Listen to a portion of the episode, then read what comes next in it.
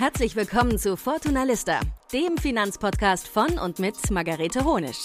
Was du von Branchenkennern, Hidden Champions und den Wirtschaftsprofis von morgen lernen kannst, hier ist der Deep Dive in die Finanzwelt. Hallo und herzlich willkommen zu einer neuen Folge vom Fortuna Lista Podcast. Und diesmal handelt es sich um eine ganz besondere Folge, denn wir haben diesen Podcast live innerhalb unserer Fortunalista Community aufgenommen. Unsere Fortunalista Community richtet sich an alle Frauen, die bereits investieren und die Lust haben, noch mehr zu lernen und sich auch auszutauschen. Das heißt, es gibt beispielsweise Workshops, die wir dann innerhalb der Community haben, wo wir wirklich die besten Experten und Expertinnen ihres Fachs einladen und die dann ihr Wissen weitergeben. Es gibt auch die Möglichkeit, sich regelmäßig auszutauschen und somit auch gemeinsam zu wachsen und von den Erfahrungen der anderen Teilnehmerinnen auch zu profitieren. Und apropos gemeinsames Wachstum und gemeinsames Wachsen, da ist es so, dass wir aktuell beispielsweise Schritt für Schritt eine intensive Aktienanalyse machen, wo wir uns eben anschauen, wie ist das Geschäftsmodell, wie sind die Unternehmenskennzahlen, wie sind die Aktienkennzahlen und so weiter. Also es ist wirklich eine Community für all diejenigen, die vielleicht auch schon in ETFs investieren und da aber noch den Schritt weitergehen wollen und neue Investitionsmöglichkeiten auch kennenlernen wollen. So, und im Rahmen dieser Community haben wir den folgenden Podcast aufgenommen. Denn ein Teil der Community, den wir anbieten, ist, dass es auch Live-Podcast-Aufnahmen mit Branchenprofis gibt. Das haben wir jetzt so zum ersten Mal gemacht und unser erster Gast war Jan Altmann. Das Besondere an diesem Format ist, dass die Teilnehmerinnen also wirklich live dabei sind, wenn der Podcast aufgenommen wird und vor allem auch direkt und live ihre Fragen an die Experten und Expertinnen stellen können. Schaut da gerne einfach mal unter fortunalista.de slash community vorbei, da findet ihr alle Infos dazu. Und jetzt wünsche ich euch ganz viel Spaß mit dem folgenden Interview. Und mein Tipp übrigens, nehmt euch etwas zum Schreiben weil ihr bekommt so viele interessante Fakten und Hintergründe und Informationen. Und dieser Podcast ist sowohl für Anfängerinnen geeignet als auch wirklich für Fortgeschrittene, die von diesem großen Wissensschatz von Jan Altmann profitieren wollen. In diesem Sinne viel Spaß. Risikohinweis. Die folgenden Inhalte dienen ausschließlich der allgemeinen Information und sind keine Anlageberatung, keine Rechtsberatung, keine Steuerberatung und auch keine Aufforderung zum Kauf oder Verkauf von Wertpapieren.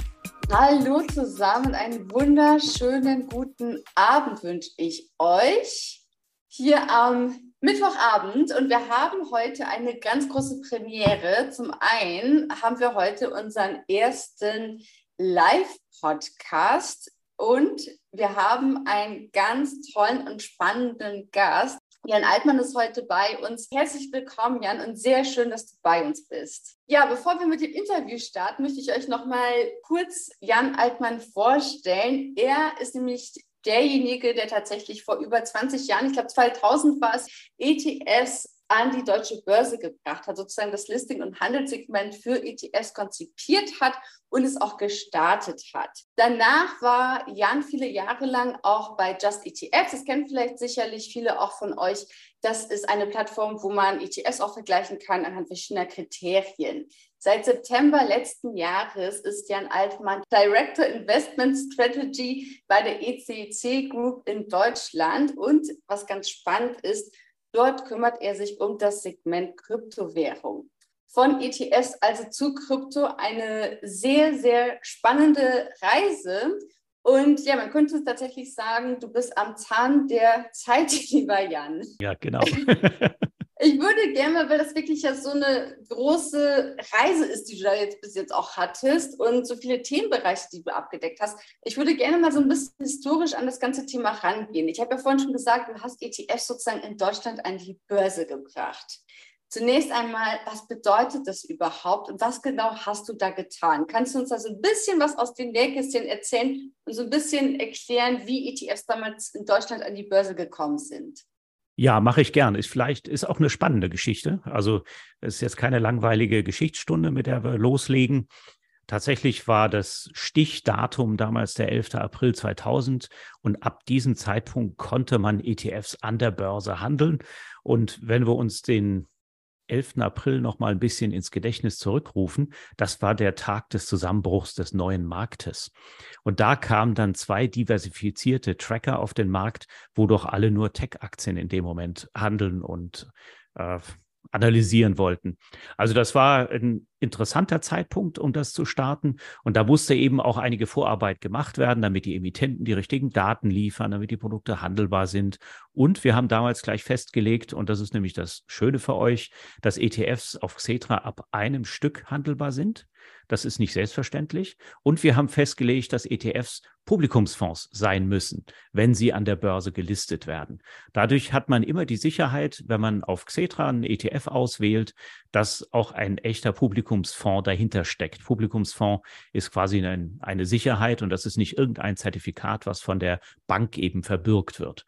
Ja, und seither hat sich das Segment ja wirklich stürmisch entwickelt, muss ich sagen. Ich habe das bei der Börse noch drei Jahre betrachtet und während der Zeit, da kamen schon einige neue Emittenten und äh, dann bin ich von der Börse weg, habe viele Fondsunternehmen in der Zeit beraten, habe auch viele ETF-Schulungen gegeben, weil das Thema ja eben noch neu war. Zum Beispiel beim Verbund der Honorarberater, auch bei der Deutschen Börse. Und äh, ja, bin dann schließlich bei Just ETF gelandet, habe das vier Jahre lang nochmal gemacht, habe da eben versucht, die Botschaft auch nochmal äh, eben ein bisschen breiter zu streuen, wie toll eigentlich passives Investment mit ETFs funktionieren kann. Und ich habe auch immer wieder festgestellt im Laufe dieser ganzen Reise, der ETF, der hat ja drei Buchstaben, ja, besteht aus Exchange Traded Fund. Also über einen Fonds haben wir eben schon gesprochen, muss ein Publikumsfonds sein, das an der Börse gehandelt wird, wie zum Beispiel eine Aktie oder zumindest ähnlich wie eine Aktie, ist auch nicht so wahnsinnig verwunderlich. Was im Namen nicht vorkommt, ist nämlich, dass es auf einem Index basiert. Das I fehlt irgendwie im ETF-Namen. Das ist aber untrennbar damit verbunden. Und das war auch etwas Neues zu dieser Zeit. Und dieses I vor allen Dingen führt dazu, dass Investmentprodukte, gerade breit gestreute, heute ist ja der MSCI World quasi das Lieblingsprodukt aller ETF-Sparerinnen, ähm, dass solche Produkte sehr günstig werden. Und das war damals etwas zum Start dieses Marktsegments, was der Börse und auch mir so einigen Ärger eingebracht hat mit den etablierten Fondsgesellschaften. Also da musste schon äh, gegen ganz schönen Branchenwiderstand gehandelt werden. Und wir waren mutig, haben das durchgezogen und gemacht. Und heute kann man davon profitieren, dass man so einen MSCI World ETF zu, was kostet der günstigste jetzt? Ich glaube, 12 Basispunkten, also 0,12 Prozent Verwaltungsgebühr im Jahr. Die Produkte, die damals erstmalig gelistet wurden, die haben noch 0,5 Prozent gekostet. Und der erste MSCI World ETF, der auf den Markt kam in Europa, der lag, glaube ich, so um 0,7 Prozent.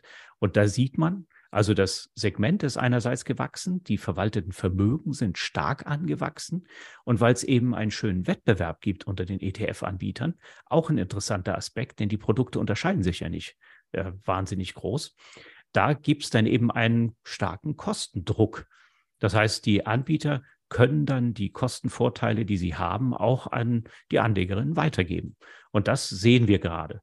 Ja, und was mich dann sehr gefreut hat, war so eine Entwicklung, die kam dann nach der Finanzkrise eigentlich, als die Broker angefangen haben, ETFs stärker zu vermarkten und sparplanfähig zu machen. Also Sparplan oder Sparpläne mit ETFs, das gibt es schon ziemlich lange. Weiß bloß keiner. Also bei der Hypovereinsbank, so ein paar Mutige haben das damals eingeführt mit der Direktanlagebank damals, aber das war noch ein super, super Nischenprodukt. Und wirklich breitenfähig wurde das Produkt erst so in den letzten, ja, ich würde sagen, sieben, acht Jahren. Und auch da hat es einen steilen Anstieg genommen. Und da freut es mich auch umso mehr, dass auf einmal hier die deutsche Finanzlandschaft führend wurde in Europa mit Sparplänen. Denn die Möglichkeit, solche Sparpläne abzuschließen, die beinhaltet ja auch, dass ich eine, eine Summe spare, meinetwegen 200 Euro im Monat in MSCI World und dann Bruchstücke auf mein Depot erhalte. Das sind ja wirkliche Anteile, die dann in meinem Depot liegen, auf die ich Anspruch habe. Aber diese Bruchstücke, die haben den ETF-Market-Makern, den Handelsteilnehmern viel Kopfzerbrechen bereitet. Und da musste auch erst ein Durchbruch erzielt werden. Und seither hat also das ganze Segment wirklich einen steilen Aufwärtstrend genommen. Und in Deutschland gibt es jetzt so geschätzte vier bis fünf Millionen ETF-Sparpläne. Und sämtliche Sales-Leute und äh, Business Development-Leute aus den anderen europäischen Staaten schauen voller Neid auf äh, unser, unser Sparplanphänomen mit ETFs hier, wo wirklich äh, Anlegerinnen super günstig zu den geringsten Konditionen breit diversifiziert sparen können. Kannst du uns noch mal erklären, vielleicht für diejenigen auch, die ähm, vielleicht noch nicht in ETFs oder Aktien investieren, was genau ist denn ein Index? Wie wird der überhaupt zusammengestellt und wer überwacht den? Genau, also die IDCs gibt es genau genommen eigentlich seit dem Jahre 1884. Da hat ein gewisser Herr Dow und ein gewisser Herr Jones haben sich zusammengetan und so eine Liste von Aktien definiert, haben die in eine Reihenfolge gebracht und haben so Durchschnittspreise dafür äh, evaluiert. 86 wurde, 1886 wurde dann der Dow Jones Index dazu kreiert. Und das Ganze diente dazu der Börsenberichterstattung. Daraus ist nämlich das Wall Street Journal entstanden, aus dieser ganzen Initiative der beiden Herren. Ja, und da sieht man, ganz lange Jahre diente das eigentlich für die Berichterstattung über den Aktienmarkt, um festzustellen, was ist los auf dem Aktienmarkt. Und erst sehr viel später, so in den Mitte der 60er Jahre des letzten Jahrtausends, da wurden die Indizes auch investierbar. Da hat man sich überlegt, wieso investiere ich nicht eigentlich genau so, wie es der Index vorgibt? Und was ist im Index letztlich drin? Also der klassische Index ist marktkapitalisierungsgewichtet, super einfach zusammengestellt. Man nimmt die frei verfügbaren an der Börse handelbaren Stücke, multipliziert sie mit dem Aktienpreis, macht das zum Beispiel einmal im Vierteljahr, dann kriegt man so eine Rangliste von den wertvollsten Unternehmen. Die schneidet man irgendwo ab, zum Beispiel beim DAX nach 40 Stück inzwischen. Zack, das sind dann die beliebtesten Aktien, die größten Aktien an der Börse, hat noch ein paar Zusatzkriterien für den Handel und fertig ist der Index. Mehr braucht es dazu eigentlich nicht. Das war lange Jahre auch in der ähm, Anfangszeit der Computer eine sehr komplizierte Sache. Und als man dann überging, den minütlich zu, be zu berechnen, war man sehr stolz. Mit Großrechnern hat das noch funktioniert. Heute könnte das eigentlich jede äh, und jeder auf dem Handy machen wäre eigentlich überhaupt gar kein Problem von der Rechenpower her, das äh, sekündlich auf dem Handy zu berechnen. Und daraus sind aber die großen Indexmarken letztlich entstanden. Also der DAX als deutscher Standardindex, der hat einen Vorläufer und den gibt es jetzt seit äh, Anfang der Ende der 80er Jahre des vorigen Jahrhunderts, den S&P 500 schon sehr viel länger. Und dieser Gedanke, überhaupt so in einen Index zu investieren, der braucht ja auch erstmal eine Idee. Und da gab es viel Forschung Ende der 60er Jahre, Anfang der 70er, als die, als zum Beispiel Eugene Farmer, ein Nobelpreisträger, gesagt hat, es, Outperformance kann man ja sowieso eigentlich nicht erzielen an dem Markt, der sehr liquide ist und viele Informationen enthält. Das war die Grundlage zu sagen, naja, dann investiere ich doch gleich in Index. Warum soll ich mir den ganzen Aufwand machen, wenn ich mit Einzelaktienmanagement sowieso keine Outperformance erzielen kann. Das wurde zu diesem Zeitpunkt wirklich ausgelacht. Der hat den Nobelpreis erst sehr viele Jahre später bekommen, genau wie Harry Markowitz, der die Grundlage mit der Portfoliotheorie dazu geschaffen hat. Aber diese Ideen, die entstanden wirklich in diesen Jahren. Und dann kam später auch der erste Indexfonds in den USA auf den Markt von John Bogle auf den S&P 500 Index. Den konnte man nur direkt kaufen. Und man wurde gleichzeitig Anteilsinhaber an seiner Fondsgesellschaft Vanguard. Vanguard ist eine Genossenschaft. Das wissen gar nicht so viele. Das ist die einzige Fondsgesellschaft der Welt, die so organisiert ist. Und die ETFs, die kamen dann später überhaupt 1993 in Amerika auf den Markt und eben im Jahr 2000 in Europa und dann später auch in Asien und anderen Regionen. Also so ungefähr kann man sich das vorstellen. Es hat lange gebraucht, bis sich durchsetzte. Und wenn man sich heute aber mal anschaut, und die Statistik ist jedes Jahr oder jedes halbe Jahr, wo sie ermittelt wird, die gleiche, der Vergleich von aktiven Fonds weltweit auf den im Vergleich zu einem Index auf die verschiedenen Investmentschwerpunkte. Und über viele Jahre gesehen, 10 bis 15 Jahre, ist leider die Bilanz des aktiven Managements desaströs. Also man sieht, dass bis zu 95 Prozent von äh, US-Aktienfonds auf Large Caps, ist ja ein sehr liquider Markt, 95 Prozent über 15 Jahre schlechter sind als der Index. Wieso soll ich da nicht den Index kaufen? Das ist also so letztlich die Motivation hinter dem passiven Investieren. Und das kann ich eben toll machen mit Indexfonds. Und weil die in Europa niemand haben wollte und niemand so mutig war wie John Bogle in den USA, da haben die ETFs diese Rolle übernommen. Denn da muss ich mich bei ETFs nicht mehr um Vertriebspartner kümmern. Ich muss nicht mehr in die Bankfiliale gehen, mich beraten lassen, dann die, die Ehre bekommen, äh, vom Berater einen Fonds ins Depot gelegt zu kriegen. Nee, ich kann es selber entscheiden. Ich kann es selber an der Börse kaufen. Und das war eigentlich die Innovation. Und das hat dann aber auch nochmal so äh, sicherlich zehn Jahre in Deutschland gebraucht, bis das massentauglich wurde. Das können sich wirklich die Online-Broker ans Revers heften. Das haben die Online-Broker dann systematisch ausgebaut. Und eine große Dynamik, habt ihr vielleicht auch verfolgt, hat das Thema dann bekommen mit den ganzen Fintechs, die dann aus dem Boden geschossen sind.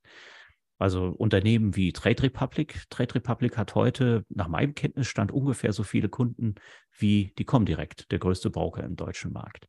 Und das ist wirklich eine beeindruckende Zahl. Auch eine Scalable hat kürzlich gesagt, sie hätten jetzt ihren ein Millionsten ETF-Sparplan. Ein einziges Unternehmen. Und das sind jetzt wirklich Größenordnungen, die machen den etablierten Brokern Konkurrenz.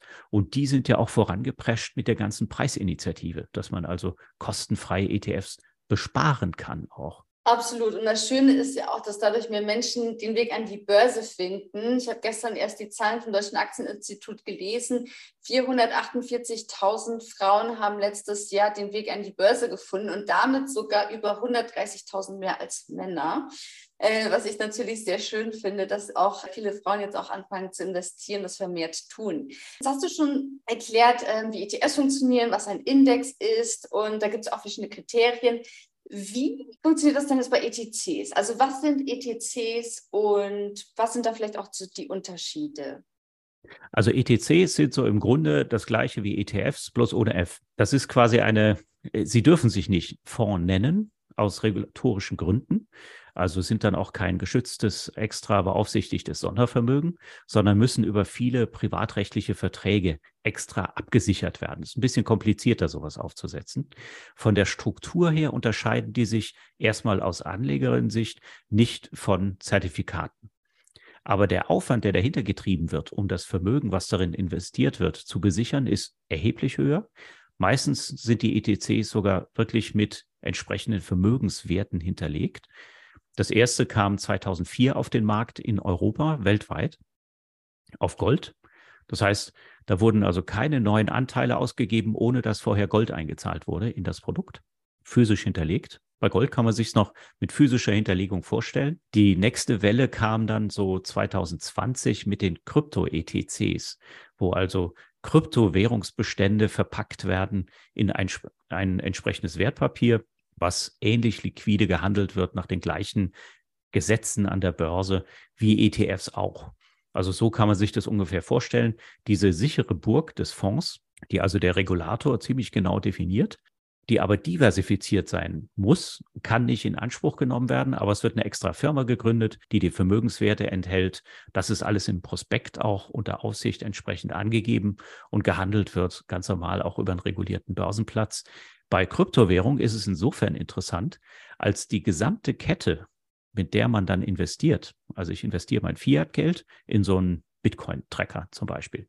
Ja, das ist ja, ich investiere meinen sauer verdienten Euro und der wird dann, muss dann irgendwie umgetauscht werden. Und beim ETC ist das so, der gesamte Handel findet statt und die Anteile, die in mein Depot kommen, über einen regulierten Marktplatz, nämlich die ganz normale Börse, so wie ETFs auch gehandelt werden. Und dieser Untausch findet erst ganz am Ende statt zwischen Handelsteilnehmern und dem ETC selber. Da finden auch gar nicht viel Transaktionen statt.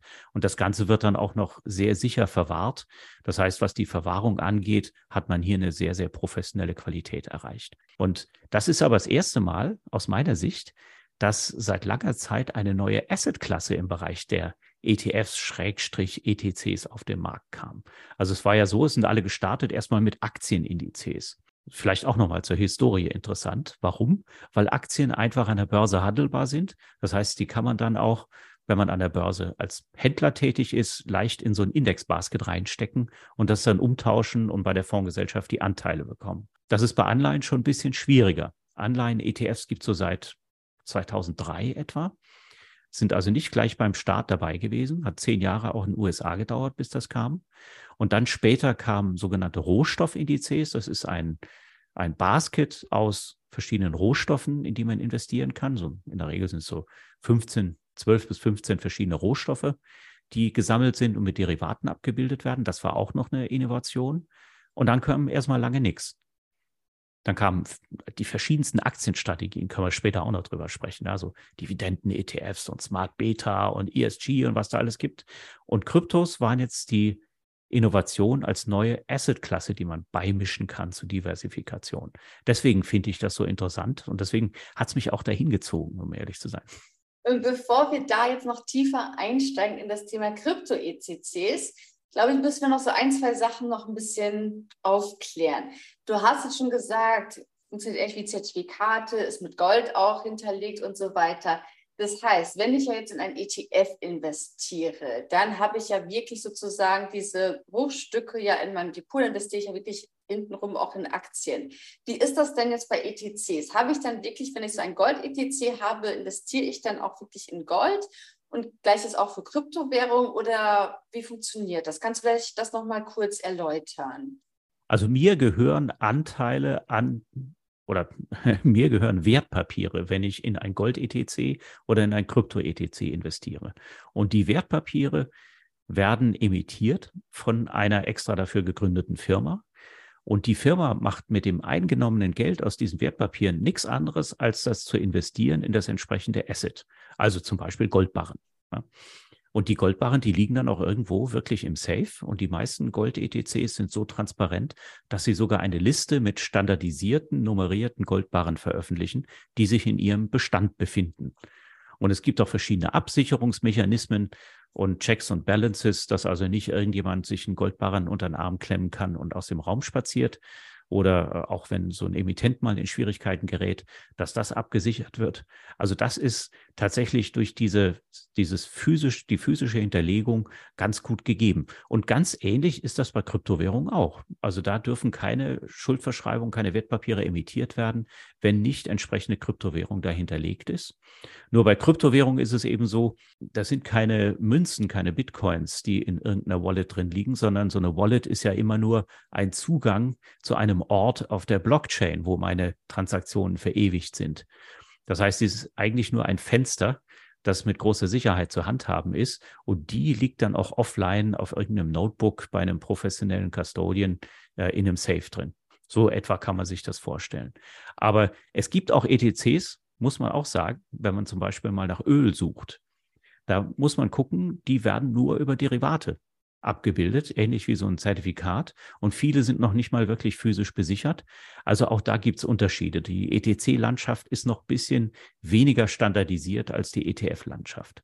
Wenn wir jetzt mal bei Kryptowährung bleiben, das bedeutet, ich kann jetzt, wenn ich mich für das Thema Kryptowährung interessiere und ich will mich jetzt vielleicht nicht ähm, irgendwo auf so einem Exchange anmelden, weil da hat man ja auch schon so viele schlechte Nachrichten darüber gehört, muss da vielleicht auch so ein bisschen aufpassen, was die Sicherheit betrifft, eben was die Wallet betrifft. Habe ich so eine Cold Wallet, Hot Wallet, also wo bewahre ich meine Kryptowährung auch? Das sind ja wirklich viele Themen, die vorher aufkommen. Welchen Vorteil habe ich denn jetzt, anstatt dass ich jetzt irgendwo hingehe und mir wirklich zum Beispiel einen Anteil an Bitcoin kaufe oder ein Stück Bitcoin kaufe, im Vergleich zu ETCs? Was würdest du sagen, was sind dann so jeweils die Vor- und Nachteile? Wann sollte man auf ETCs setzen? Also der große Vorteil des ETCs ist einerseits, es ist ein Wertpapier.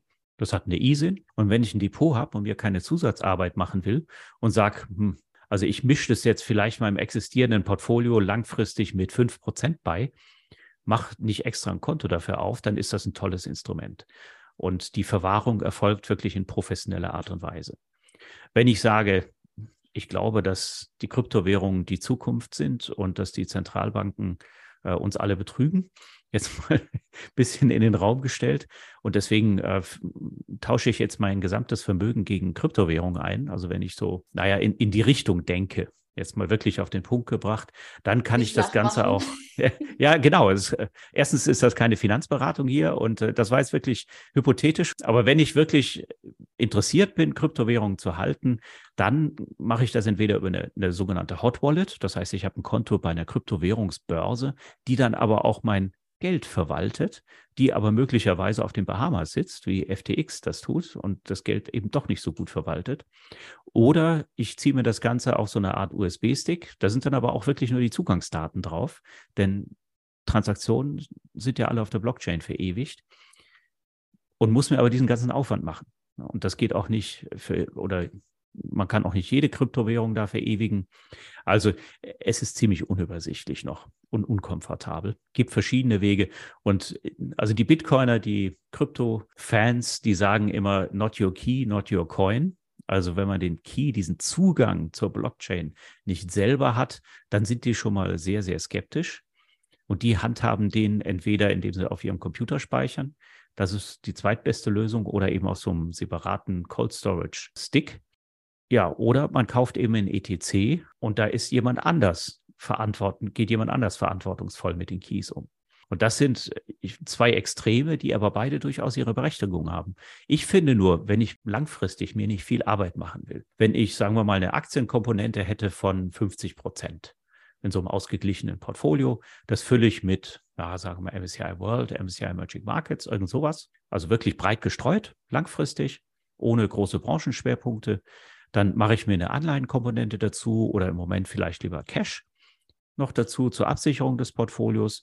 Und dann kann ich überlegen, okay, ich mische mir vielleicht ein bisschen Gold noch dazu, um das Portfolio robust zu machen bei Schocks. Ich mische mir noch ein bisschen äh, Rohstoffe dazu. Hat gut funktioniert. Nach großer, großen Ent Enttäuschungen mit dem Kursverlauf, aber in den letzten zwei Jahren hat es gut funktioniert. Und da tue ich eben auch noch drei bis fünf Prozent Kryptowährung dazu. Und da sind die ETCs einfach super praktisch. Was passiert denn bei den ETCs, wenn zum Beispiel der Emittent insolvent geht? Also bei ETFs ist es ja so, es ist ja Sondervermögen, das ist geschützt, das fällt nicht in die Insolvenzmasse. Wie ist das bei ETCs? Sind da dann auch meine Investitionen geschützt? Das sind sie definitiv. Also das gesamte Vermögen ist auf jeden Fall den Anteilsinhabern der Wertpapiere verpfändet. Und dann muss man nur sicherstellen, dass dann auch die Bestände, die ja gehalten werden von diesem ETC, dass die dann auch entsprechend zur Auszahlung kommen können. Wir haben dazu einen sogenannten Administrator noch drin, der auch jede Transaktion entsprechend überwacht und der dann auch die Zugänge in so einem Fall erhalten kann, sodass also der Insolvenzfall da abgemildert wird. Ganz klar. Und als Privatanlegerin, also du bist natürlich der Quelle, hast da die ganzen Insights. Wenn ich jetzt in ein ETC investieren will, wo kann ich denn dann nachschauen, dass es da so eine Absicherung gibt? Hast du da einen Tipp für uns? Äh, da, da würde ich die Marketingmaterialien gut studieren. Da würde ich darauf achten, wie wird das eigentlich verwahrt vom ETC, was, in was da investiert wird. Da gibt es in der Tat gibt es Unterschiede. Die meisten machen das schon recht gut. Ja, muss man klar, klar sagen. Ist viel besser als ein Zertifikat. Ein Zertifikat habe ich ja immer ein Risiko gegen die Bank. Dann muss ich mir mal anschauen, in welchem Land wurde der Prospekt denn genehmigt. Ähm, nicht alle Aufsichten sind so strikt. Und in welchem Land ist eigentlich dieses Vehikel angesiedelt, sozusagen das Fonds, was ein Fonddomizil wäre? Bei einem ETF üblich ist Fonddomizil meistens Luxemburg, Irland, äh, Deutschland, Frankreich, irgend sowas. Bei einem ETC gibt es dann auch Produkte, die in Liechtenstein zum Beispiel hinterlegt sind.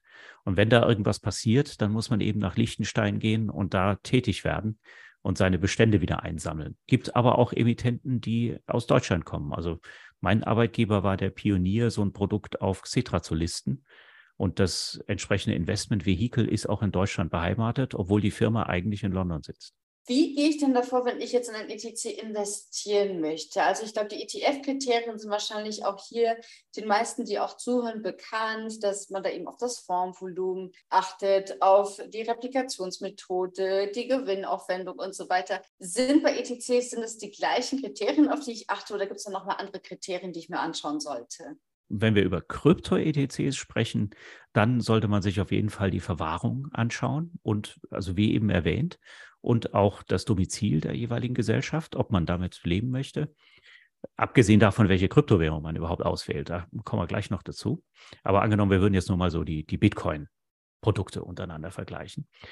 Ähm, und dann würde ich auch noch gucken, wie ist die Liquidität in den Produkten. Also nicht alle Bitcoin-Produkte werden so rege und liquide gehandelt. Und das sieht man ja in der Ordermaske, was man dafür ins Brett gestellt kriegt. Und als kleine Hilfe könnte man sich bei der deutschen Börse auch noch das XLM-Maß anschauen. Das ist so ein statistisches Maß für Börsenhandelsliquidität, was für den Gesamtmonat ermittelt wird.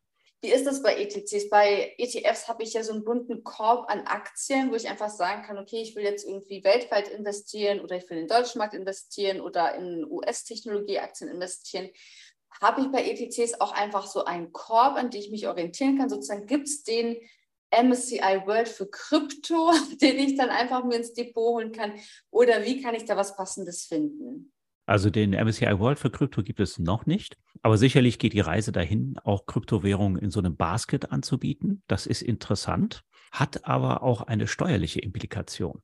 Ein weiteres Unterscheidungsmerkmal kann nämlich sein, die steuerliche Behandlung. Wenn ich wirklich selber Kryptos halte, dann sind die, nach, sind die Erträge daraus, sofern ich welche erziele, nach einem Jahr steuerfrei, weil das einfach behandelt wird wie persönliches Eigentum.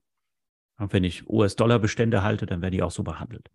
Oder wenn ich äh, irgendwas anderes kaufe, was keine Immobilie ist, dann ist das, sind Gewinne daraus nach einem Jahr steuerfrei. das ist bei Kryptowährungen auch so.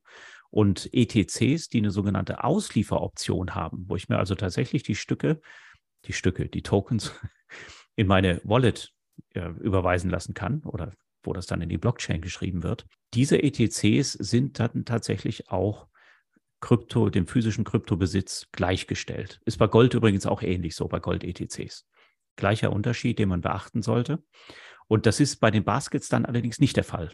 Also, weil das nicht besonders praktisch ist, wenn man äh, den Anlegerinnen dann 15 verschiedene Kryptowährungen auszahlt. Was würdest du denn sagen, wenn ich jetzt beispielsweise klassischen MSCI World und Emerging Markets investiere, macht es dann für mich Sinn, dann auch so ein Krypto-ETC mir mit reinzuholen? Oder macht es dann eher Sinn, wenn ich sowieso eine Corset-Strategie habe? Also würdest du sagen, es gibt bestimmte Anlagestrategien, wo so ein Krypto-ETC reinpasst und irgendwelche, wo man eher sagt, okay, vielleicht sollte man da erstmal drauf verzichten. Also wir wollen jetzt keine Anlageberatung machen, aber dass man vielleicht so ein bisschen weiß, ist es überhaupt was für mich oder eher nicht? Ja, also wenn wir jetzt mal von einem klassischen Buy-and-Hold-Portfolio ausgehen, also eins, was man sich strategisch zusammenstellt und dann einfach nur regelmäßig die Zusammensetzung überprüft, aber ansonsten strategisch die Strategie beibehält, dann könnte tatsächlich Kryptowährungen als mögliche zusätzliche Anlageklasse in Frage kommen, weil sie eben Chancen bieten. Und jetzt muss man sich aber auf äh, der Gegenseite anschauen, wie volatil ist das Ganze. Also die Wertschwankungen im Kryptomarkt sind enorm. Der Bitcoin hat teilweise eine Volatilität bis zu einem Wert von 80. Sagt jetzt vielleicht in absoluten Werten nicht, aber es ist eine durchschnittliche Schwankung übers Jahr gerechnet von 80 Prozent im Wert. Das ist natürlich schon, ähm, ja, da braucht man Nerven dafür. Oh ja. Ja, Anleihen haben eine deutlich geringere Volatilität. War jetzt zu Beginn des Jahres ein bisschen höher durch den Schock, den es da gab, aber vorher hat man da so mit, naja, fünf bis zehn Prozent maximal rechnen müssen in, äh, bei Euro-Anleihen. Beim MSCI World, da schwankt das so zwischen 17 und wenn es wirklich rappelt im Markt und 30. Also da hat man jetzt ein bisschen Orientierung. Der Bitcoin liegt eben zeitweise bei 80. Und wenn das eben entsprechend schwankt, dann muss ich eben Nerven beweisen. Ne? Dann habe ich zwar auch Vorteile, wenn ich spare, weil ich ab und zu mal sehr, sehr billig einkaufe. Äh, Cost-Average, Stichwort Cost-Average-Effekt. Aber da merke ich schon, so ein Krypto-Investment sollte bei dem Buy-and-Hold-Portfolio eben nicht 80 Prozent ausmachen, sondern lieber einen kleinen Teil, weil es eben so stark schwankt. Und äh, da sind die genannten drei bis fünf Prozent ein Vorschlag zu einem ausgewogenen Portfolio. Also wer das aushalten möchte, diese Schwankungen und auch wirklich durchhält, das ist ganz wichtig. Das, das Wesen des Buy-and-Hold-Portfolios, das funktioniert nur, wenn ich wirklich langfristig darin investiere, also über einen Zeitraum von 10 bis 15 Jahre, dann macht das durchaus Sinn. Dann hast du das Stichwort Core Satellite gebracht. Core Satellite ist so eine, ich würde sagen, pragmatische Abwandlung des Buy-and-Hold-Prinzips. Das ist nirgendwo so richtig wissenschaftlich mal aufbereitet worden. Es hat sich einfach so entwickelt. Und da sagt man, okay, sagen wir mal 80 Prozent meines Vermögens, das lege ich irgendwie berechenbar an, langfristig. Also langweilig. Aktien breit gestreut, Anleihen oder Cash oder beides. Und das ist dann mein Core, den rühre ich nicht an. Der hat ein berechenbares Risikoprofil und drumherum gruppiere ich dann Werte, von denen ich erwarte, dass sie eine überdurchschnittliche Preisentwicklung bringen können bei gleichzeitig hohem Risiko. Und das können zum Beispiel sein, ja, High-Yield-Anleihen oder Biotech-Aktien oder ähm, Metaverse-Aktien oder also die ganzen Themen, die man sich so vorstellen kann, die modern geworden sind oder erneuerbare Energien oder eben Krypto-ETCs. Und bei einem Core-Satellite-Portfolio kann man sich eines Tricks bedienen.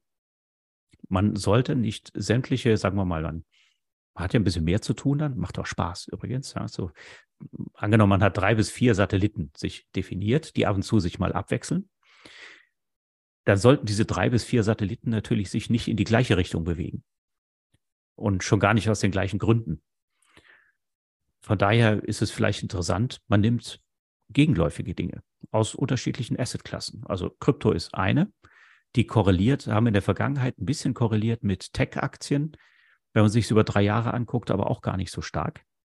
Also würde es, kann vielleicht so ein Tech-ETF noch dazu passen, Wasserstoff-ETF, auch sehr beliebt, oder ein Wasser-ETF generell ähm, oder vielleicht eben irgendwelche Anleihenprodukte, Rohstoffe, was einem so einfällt, was man für sinnvoll und ertragreich hält und vielleicht dann entsprechend angepasst an die Marktentwicklung. Aber das ist wirklich dann auch ein spekulatives Investment, bei dem man eine Wette eingeht. Muss man sich klar äh, drüber im Klaren sein. Auf der anderen Seite, wenn man eben nur 20 Prozent seines Depots diesem Risiko aussetzt, dann hat man zumindest die Sicherheit, und wenn das auch noch diversifiziert ist auf drei bis vier Werte, dann hat man zumindest die Sicherheit, äh, dass jetzt nicht alles wirklich gesammelt den Bach runtergeht. Langfristig auch. Ne? Ich fasse jetzt nochmal kurz zusammen, bevor wir uns mal den Fragen aus der Community auch zuwenden. Ein paar habe ich noch mitgebracht, die vorher eingereicht wurden. Falls ihr Fragen habt, dann äh, schreibt die gerne in den Chat, weil ihr könnt euch auch gleich anmuten und die Fragen stellen. Also zunächst einmal ganz wichtig, was wir jetzt gelernt haben, großer Vorteil von ETCs, von Krypto-ETCs im Vergleich zu Kryptowährungen ist, ich habe weniger Aufwand, gerade was die Verwahrung betrifft. Ist aber natürlich auch gut, wenn man ein bisschen risikotoleranter vielleicht unterwegs ist, weil, wie wir gerade gehört haben, die Volatilität ist sehr hoch und davon kann ich euch auch ein Lied singen. Da braucht man wirklich starke Nerven, weil das, was innerhalb von einem Tag passieren kann an Kursrutschen, das passiert am Aktienmarkt, glaube ich, innerhalb von einem Jahr. Also das, da hat man, erlebt man viel mehr. Dann äh, deswegen auch maximal drei bis fünf Prozent eben beimischen und da auch schon eben, ob die entsprechenden Sicherheiten gegeben sind. Dann würde ich jetzt mal auf die Fragen kommen, die wir vorher schon eingereicht bekommen haben. Die finde ich nämlich auch sehr spannend und interessant. Die erste Frage hat natürlich gar nichts mit ETS zu tun, sondern mit Aktien. Und zwar, welche Kennzahl einer Aktie ist für dich persönlich die wichtigste? Auf welche schaust du zuerst? Da muss ich wirklich bekennen, ich habe keine einzige Aktie im Depot. Ich habe nur ETFs.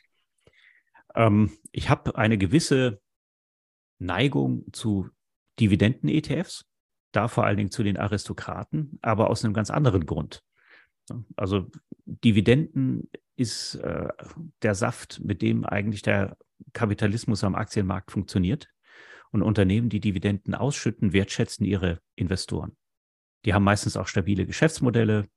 Häufig sind die von hoher Qualität, diese Unternehmen. Deswegen gefällt mir das. Rein zufällig sind die jetzt, weil viele Energiewerte auch darunter sind, gerade en vogue und performen ganz schön. Das war vorher äh, zu Zeiten des Tech-Hypes aber nicht so. Da wurde ich auch gerne mal ausgelacht für, für diese Präferenz. Aber das ist eine rein persönliche Sache, also keine Anlageberatung.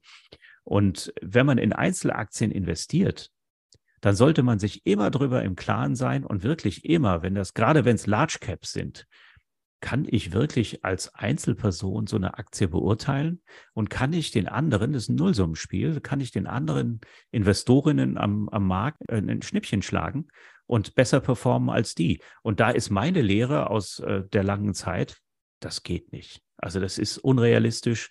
Man braucht eigentlich sehr viel Glück.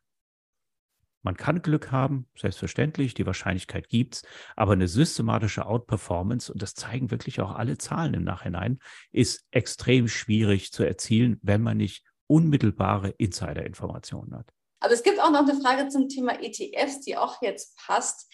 Welches Kriterium, was bei ETFs auch mal zur Rate gezogen wird, findest du ist überschätzt? Äh, die Vergangenheitsperformance, ganz klar. Die Vergangenheitsperformance sagt ganz wenig aus. Einerseits, wenn man sich sämtliche ETFs auf einen Index anschaut, kann man jetzt aus den letzten drei Jahren nicht auf die nächsten drei Jahre schließen. Also die Wahrscheinlichkeit ist 50 Prozent, dass es so kommt äh, wie in den letzten drei Jahren, weil es eigentlich keine rational abschätzbaren Gründe dafür gibt, auch wenn die Berichterstattung das gerne suggerieren möchte. Ganz klar, äh, absolut überschätztes Kriterium. Äh, aus einem anderen Grund ist es auch noch ein überschätztes Kriterium. Es wird ja immer gerne gefragt, okay, der eine ETF hat jetzt eine größere Abweichung vom Index, der andere hat eine kleinere Abweichung vom Index. Das stimmt. Es gibt einen Unterschied bei der Tracking-Qualität von ETFs, aber die ist in der Regel wirklich minimal. Und wenn man dann auf die Vergangenheitsperformance guckt, dann muss man sich vergegenwärtigen, hat der ETF in der Vergangenheit vielleicht seine Benchmark gewechselt, seinen Index? Und das ist gerade in der letzten Zeit enorm oft vorgekommen, weil viele Anbieter ihre ETFs umgestellt haben auf nachhaltige Varianten. Das heißt, es ist der gleiche ETF, der bis zum, meinetwegen, äh, Anfang dieses Jahres mit einem ganz normalen marktkapitalisierungsgewichteten Index lief. Der wurde dann umgestellt auf ESG.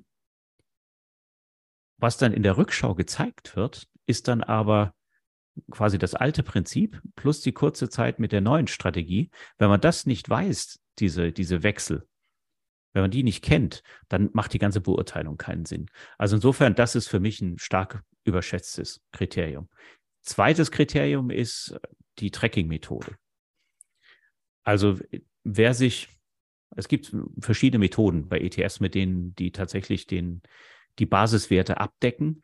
Die intuitivste ist eigentlich zu sagen, der ETF kauft genau das im gleichen Verhältnis, wie es im Index drin ist. Das ist die intuitivste Methode. Und so sind ETFs ja auch entstanden mit diesem Gedanken. Dann kamen irgendwelche Investmentbanker auf die Idee und haben gesagt, ja, wir lassen das Ganze bei einer Investmentbank machen. Und äh, dann nennt man das Swap-ETF. Da wird das Portfolio woanders gemanagt, auf andere Art und Weise gab es in 2011 einen großen Zwist und heute gibt es immer weniger Swap-ETFs eigentlich aus steuerlichen Gründen gibt es die. Und dann gibt es noch die Möglichkeit zu sagen, naja, so ein Index hat vielleicht auch mal 3000 Werte und wenn ich den jetzt nur mit 1500 abbilde, dann ist der Nachteil nicht allzu groß, aber ich kann es viel billiger machen. Das ist die optimierte physische Abbildung. Also zwischen optimiert physisch und physisch, der Unterschied ist nicht besonders groß. Das ist auch überschätzt. Und was die synthetische Abbildung angeht mit Swaps, auch die sind heute wirklich ähm, mit Sicherheiten hinterlegt, sodass dieses Risiko stark minimiert ist, was eigentlich diesem Ansatz äh, zugrunde liegt. Also das Emittentenrisiko für den Fonds ist da nicht wesentlich größer als jetzt bei, bei physisch Abbildenden, die vielleicht sogar Wertpapierleihe machen. Von daher da vielleicht auch ein bisschen entspannt sein. Also Historie und Replikationsmethode kann man, sollte man nicht zu sehr gewichten. Ja. Das finde ich sehr schön, dass du das sagst, weil ich das auch immer wieder im Bootcamp erlebe in unserem Kurs, dass dann die Teilnehmer sich sehr viele Gedanken darüber machen, wenn man, sagen wir, den physisch replizierten, neben den voll replizierten, den gesampelten. Wir haben ja auch viele diese Philosophie, naja, aber wenn der nicht äh, physisch sozusagen repliziert ist, dann investiere ich ja gar nicht wirklich in die Unternehmen. Das finde ich ja schon mal sehr, sehr gut, dass, dass du da auch ähm, ja, dann nochmal so ein bisschen Insights zeigst und dann ein bisschen die Wogen glättest, sage ich jetzt mal. Also wenn, wenn, man, wenn man sich nicht wohlfühlt damit, dass jemand anders mit so einem Swap so einen Index abbildet, dann lieber die physische Variante nehmen. Ganz pragmatisch. Jetzt kam noch die Frage nach der Volatilität. Ähm, das ist ja vorhin gesagt, auch dass Gold sozusagen weniger volatil ist als Kryptowährung. Kannst du da vielleicht uns noch ein bisschen was über die Hintergründe sagen? Warum ist das so? Warum gilt Gold auch, sage ich jetzt mal, immer so als der sichere Hafen in unsicheren Zeiten? Mhm. Also ja, das, das Gold gilt in physischer Form vor allen Dingen äh, in Krisen als mögliches Tauschmittel, als Ersatzwährung. Und das wirkt sich auch auf die Preise aus von so einem Gold-ETC. Das heißt, damit kann man sein Produkt, äh, sein, sein Portfolio durchaus robuster machen. Was habe ich ansonsten in Risiken drin? Also Gold hat auch eine gewisse Volatilität. Äh, sollte man sich vor Augen halten. Ich habe den genauen Wert jetzt nicht, da muss irgendwo so um 15, 17 oder sowas Prozent liegen. Also ähnlich wie Aktienmarkt. Plus, ich habe ein US-Dollar-Risiko da drin, weil der Goldpreis immer in US-Dollar angegeben wird und Gold auch in US-Dollar gehandelt wird. Auch das muss ich mir vor Augen halten. Das verstärkt vielleicht die Volatilität aus äh, Anlegerinnen-Sicht, aus Euro-Anlegerinnen-Sicht. Aber so ein digitales Asset, das ist eben super schnell handelbar. Also wenn zum Beispiel jemand kommt und uns was in ein Krypto-ETC einliefert, dann kriegt er am gleichen Tag noch die Anteile ausgeliefert. Das ist am Aktienmarkt nicht der Fall. Da dauert es zwei bis drei Tage, bis da die Bestände entsprechend abgeglichen sind. Und dementsprechend können Preiserwartungen in digitale, in Preise für digitale Assets auch viel, viel schneller einfließen. Deswegen wird bei Bitcoin zum Beispiel häufig mit der täglichen Volatilität argumentiert. Und selbst die hat eine Volatilität, die unterscheidet sich manchmal äh, von 30 zu 80 äh, Prozent. Ja, also die Kursausschläge sind einfach enorm. Liegt vielleicht auch noch daran, kann man sich auch vor Augen halten. Also Gold gibt es äh, im Wert von weltweit, ich glaube so 50 Billionen US-Dollar ungefähr. Aktien gibt es im Wert von etwa also je nach Marktstand aktuell, glaube ich, bei etwa 105 Billionen, also deutsche Billionen US-Dollar. Und der gesamte Kryptomarkt, der ist gerade mal eine Billion groß. Und wenn jetzt alle irgendwelche Inflationserwartungen auf den relativ kleinen Kryptomarkt konzentrieren, dann sind die Ausschläge einfach eine logische Folge. Das sind so Hintergründe dazu. Eine abschließende Frage. Jetzt haben wir gerade nämlich von Volatilität gesprochen und der Kryptomarkt ist auch äh, ja, sehr volatil und auch äh, in letzter Zeit sehr volatil gewesen. Was machst du denn in solchen Zeiten, um dich selbst vielleicht ja, zu beruhigen, um ruhig zu bleiben? Wie gehst du davor in solchen Zeiten?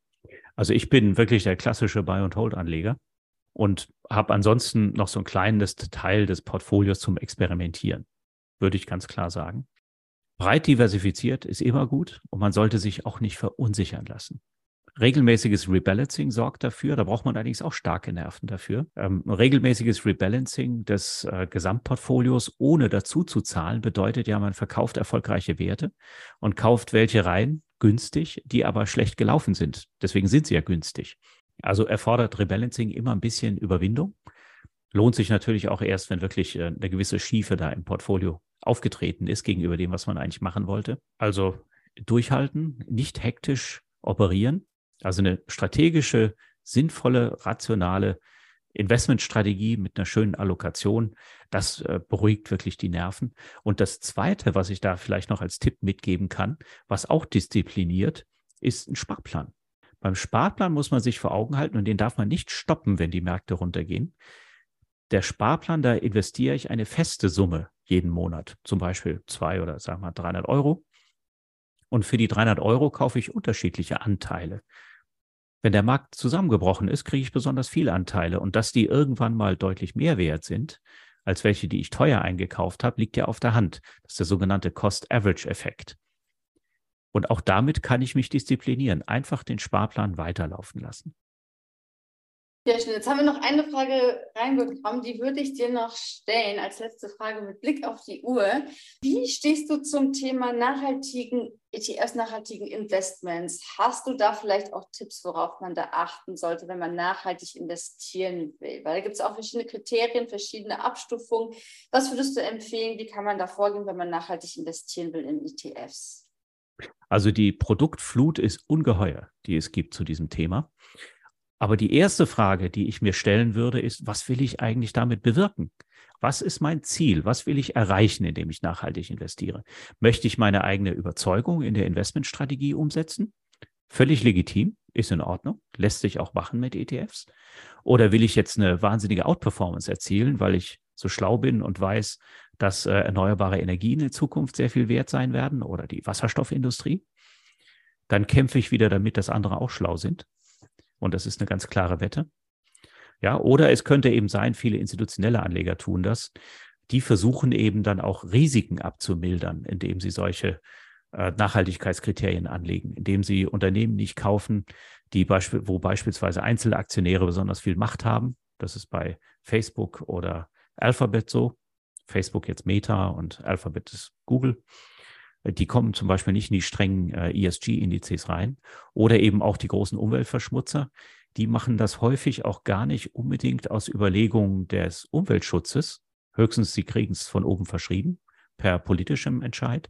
Sie machen das auch häufig aus Kriterien, um wirklich Kursabstürze zu vermeiden durch Umweltskandale oder schlecht geführte Firmen oder schlechte Behandlung von Mitarbeitern. Das ist ein drittes Motiv, was man haben kann. Und man muss sich dafür entscheiden. Und wenn man es wirklich will, wenn man sagt, es ist meine Überzeugung, ich will keine, äh, kein Portfolio drin haben mit vielen Ölfirmen, zum Beispiel fossilen Ölfirmen, will ich nicht haben. Ich will auch keine Waffenindustrie in meinem Portfolio drin haben. Da gibt es ETFs, die sehr, sehr konsequent aussortieren. Und mit dieser Überzeugung sollte ich diejenigen ETFs nehmen, die am konsequentesten sind dabei. Also da gibt es eine Familie von ähm, Indexanbieter MSCI, der sowieso dieses Feld der nachhaltigen ähm, Indizes dominiert. Der heißt MSCI SRI. Gibt es eine ganze Familie drauf, gibt es auch ein MSCI World und Europe und so weiter. Und der sortiert tatsächlich 75 Prozent aus erstmal durch einen Vorfilter von Unternehmen, die gar nicht reinkommen. Und dann beurteilt, wird noch von den Analysten von äh, MSCI beurteilt, was sind die besten der jeweiligen Branchen. Und da werden dann 25 Prozent übrig bleiben. Und dann habe ich quasi die Best Practice bei Umwelt, Sozialen und Governance. Also wenn ich überzeugt bin, sollte ich das machen. Es bringt überhaupt nichts aus meiner Sicht, nachhaltige Produkte beizumischen. Warum soll ich das tun? Aus Performancegründen schon mal nicht. Denn äh, ich brocke mir eigentlich eher das Risiko ein, dass mir Unternehmen fehlen. Nachhaltige Indizes haben während ähm, ja, der jüngsten Vorgänge rund um die Ukraine und die Energiekrise schlecht performt. Warum ist das so? Da sind wenig fossile Energiefirmen drin, ja, die jetzt leider stark performen aufgrund der Knappheiten. Also diesem Risiko setze ich mich damit aus, aber ich halte es eben aus aufgrund meiner Überzeugung. Das ist okay wenn ich einen Wasserstoff-ETF kaufe, den gucke ich mir mal an, so was für ein Preis der gestartet wurde, dann setze ich damit auf einen Trend. Dann muss ich überlegen, kann ich den Trend selber einschätzen? Wie ist der Trend bewertet? Das sind schon mal zwei Wetten, die ziemlich anspruchsvoll sind. Und im Fall des Wasserstoff-ETFs, ich spreche aus eigener Erfahrung, ähm, hat das relativ viel Kummer gemacht im Portfolio obwohl eigentlich die Wasserstoffindustrie, es liegt auf der Hand, ja, obwohl die eigentlich jetzt künftig mit der zukünftigen Energieerzeugung riesige Chancen bietet. Vielleicht sind wir in 15 Jahren woanders, aber vielleicht auch nicht. Das ist auf jeden Fall spannend in dem Bereich. Ja, vielen lieben Dank. Wir haben jetzt einen ganz schönen Bogen geschlagen von den ersten ETFs an der deutschen Börse bis hin zu ETCs, Kryptowährungen, Gold-ETCs und jetzt eben auch nachhaltigen Investitionen. Danke für deine Zeit und danke für die vielen Insights. Und ich hoffe, ihr konntet auch viel mitnehmen. Ich habe gesehen, ihr habt auch die ganze Zeit fleißig mitgeschrieben. Das finde ich auch sehr schön. Und ansonsten kann ich noch empfehlen, euch auf jeden Fall auch im Nachgang die Aufzeichnung anzuschauen, den Podcast anzuhören, weil man da natürlich nochmal vieles sich nochmal anhören kann und nochmal vielleicht anders wahrnimmt. Ja, es waren sehr, sehr viele Informationen. Von daher vielen lieben Dank für deine sehr spannenden Einblicke. Und äh, ja, in diesem Sinne wünsche ich euch jetzt allen einen schönen Abend. Und ja, ich freue mich, wenn wir uns das nächste Mal auch wieder live sehen. Und danke, dass du dabei warst bei unserer ersten Live-Podcast-Aufnahme. Ja, herzlichen Dank für die Einladung und ich wünsche euch allen viel Investmenterfolg und viel Nerven, falls es mal wieder rund geht am Kapitalmarkt. Vielen Dank fürs Zuhören. Das war Fortuna Lista, der Finanzpodcast von und mit Margarete Honisch. Wenn du Lust auf weitere Infos rund um Finanzen hast, dann geh jetzt auf fortunalista.de oder folge uns auf Instagram unter Fortunalista. Bis zum nächsten Mal.